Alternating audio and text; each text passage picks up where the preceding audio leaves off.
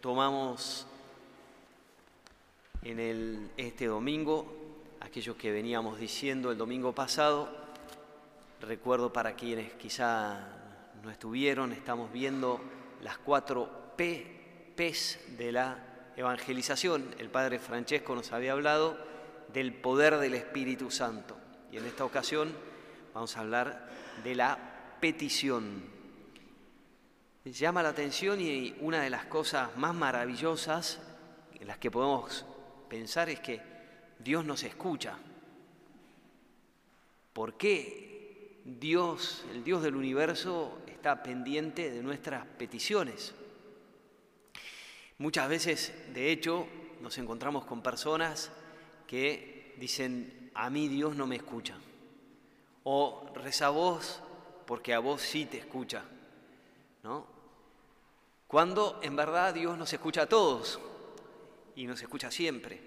Estos leprosos que encontramos en el Evangelio no son rechazados por Jesús como en su tiempo probablemente todos esperaban que fuera el caso.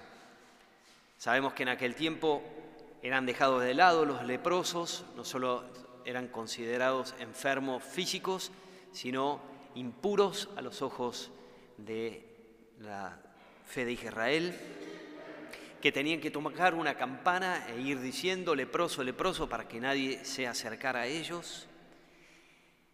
Es decir, estaban totalmente alejados de la sociedad, puestos aparte, podríamos decir, y sin embargo Jesús acepta sus peticiones.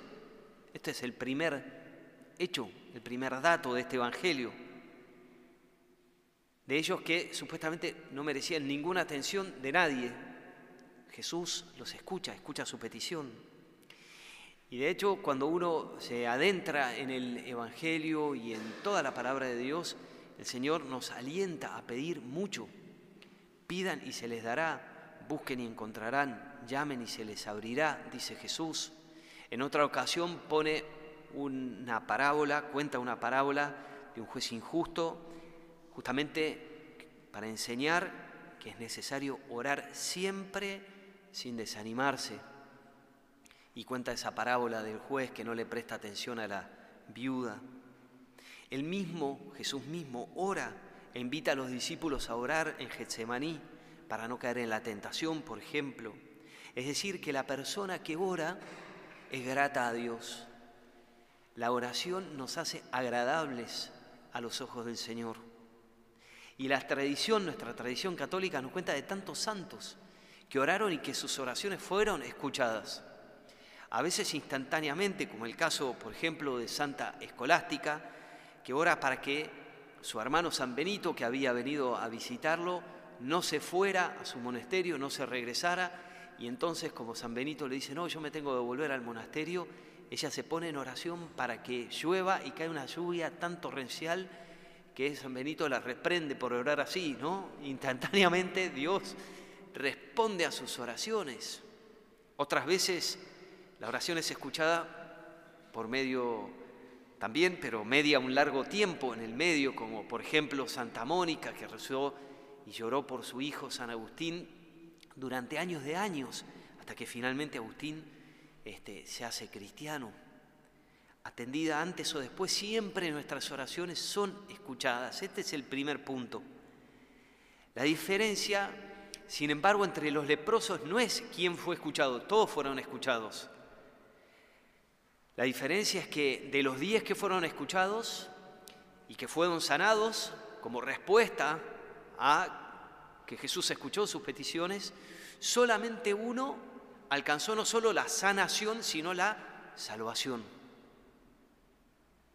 Por eso Jesús le dice al regresar a este hombre que vuelve a dar gracias, levántate y vete, tu fe te ha salvado, no solamente te ha sanado, te ha salvado. Todos reciben la salud, pero uno recibe la salvación. Los otros nueve se fueron y podríamos decir siguieron su vida, pero este último siguió su vida con Jesús. Esa es la salvación como Naamán en la primera lectura, este sirio que va a ver al profeta Eliseo, también un leproso. El profeta le dice que se bañe siete veces en las aguas del río Jordán y queda sano. y entonces pide llevarse un poco de tierra, de esa tierra bendita, porque ya no quiere adorar a nadie más que a el Dios que lo ha sanado y que lo ha salvado. Y fíjense que es sanado de su lepra, pero también es salvado. Ahora empieza a adorar al Dios de Israel. La oración de petición, Señor, ten piedad de mí, de estos leprosos, es el comienzo. El final no es solamente lo que Dios le concede, sino esa relación íntima con Jesús. Y hoy queremos reflexionar sobre esto, la oración de petición, que nos lleva a la salvación, que no es solamente para que Jesús nos dé algo, sino para que nos dé a sí mismo, para empezar o para continuar esa relación profunda con Cristo mismo. San Pablo es un excelente ejemplo de esto. En la segunda carta que acabamos de leer, esta sección, la segunda carta a Timoteo, dijimos la semana pasada, los invitamos en este mes a leerla, es una carta muy, muy buena. Dice en esta carta que escribió estando preso en Roma lo siguiente, dice, yo estoy encadenado, pero la palabra de Dios no está encadenada. La palabra de Dios no está encadenada. Y sigue, por eso soporto estas pruebas por amor a los elegidos a fin de que ellos también alcancen la salvación. Fíjense San Pablo que injustamente lleva esas cadenas porque está encarcelado por anunciar el Evangelio nada más. Dice, soporto estas pruebas por amor a los elegidos, para que alcancen la salvación ellos también. Es decir, que Él está ofreciendo sus propios padecimientos en la cárcel por los otros cristianos, para que ellos también alcancen la salvación. Fíjense, este también es un modo de pedir, no con los labios, sino con el cuerpo, ofreciendo sus propios sufrimientos, su propio padecer. No solo para él mismo pide, sino pide para los demás e intercede con sus sacrificios. Como va a decir también San Pablo, completo en mi carne lo que, carne lo que falta a los padecimientos de Cristo. ¿Qué falta a los padecimientos de Cristo? Nada falta que nosotros nos unamos a esos padecimientos. En sí mismo no falta nada, pero falta que vos y yo nos unamos a la pasión de Jesús, que también es un modo impresionante de interceder por los demás. Es el fruto de lo que conocemos como la comunión de los santos, que podemos interceder no solo con nuestra voz, no solo con nuestro corazón, sino también con nuestro cuerpo, nuestros sacrificios. Dice el cardenal Newman, hoy es su fiesta, pero no la celebramos por ser domingo, lo siguiente, por medio de las palabras y de las obras podemos enseñar y ejercer influencia en unos pocos. Por medio de la oración podemos beneficiar a todo el mundo, a todos y a cada uno de los hombres, altos y bajos, amigos, extraños y enemigos. ¿Nos resulta terrible entonces mirar atrás y contemplar nuestras vidas desde esta perspectiva?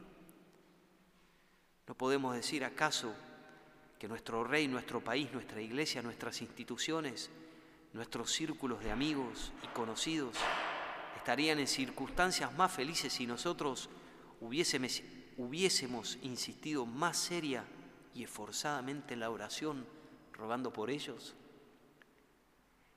Newman dice, no digas no puedo hacer nada, puedes rezar. No dice, no digan, nadie me presta atención, poder pedir, puedes estar de rodillas. Y ese es nuestro deber como cristianos, uno de los primeros y sobre todo cuando queremos, como en este mes de las misiones, en este mes misionero, evangelizar, llevar la palabra a los demás. El primer modo es orar por ellos, pedir por ellos. Como dice aquella vieja frase, antes de hablarle a los demás acerca de Dios, hablarle a Dios acerca de los demás. Cuán cierto, cuán poderoso y también nosotros podemos pedir, interceder y estamos llamados a hacerlos.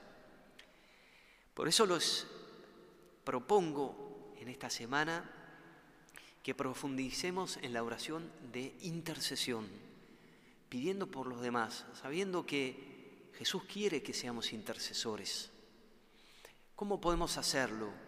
Dos modos muy concretos. En primer lugar, te invito a que tengas una lista de oración, es decir, una lista con nombres, situaciones, personas, casos, necesidades concretos y que lo lleves a la oración, en donde le presentes a Jesús aquellas personas y situaciones por las cuales quieras interceder, pedir de un modo especial.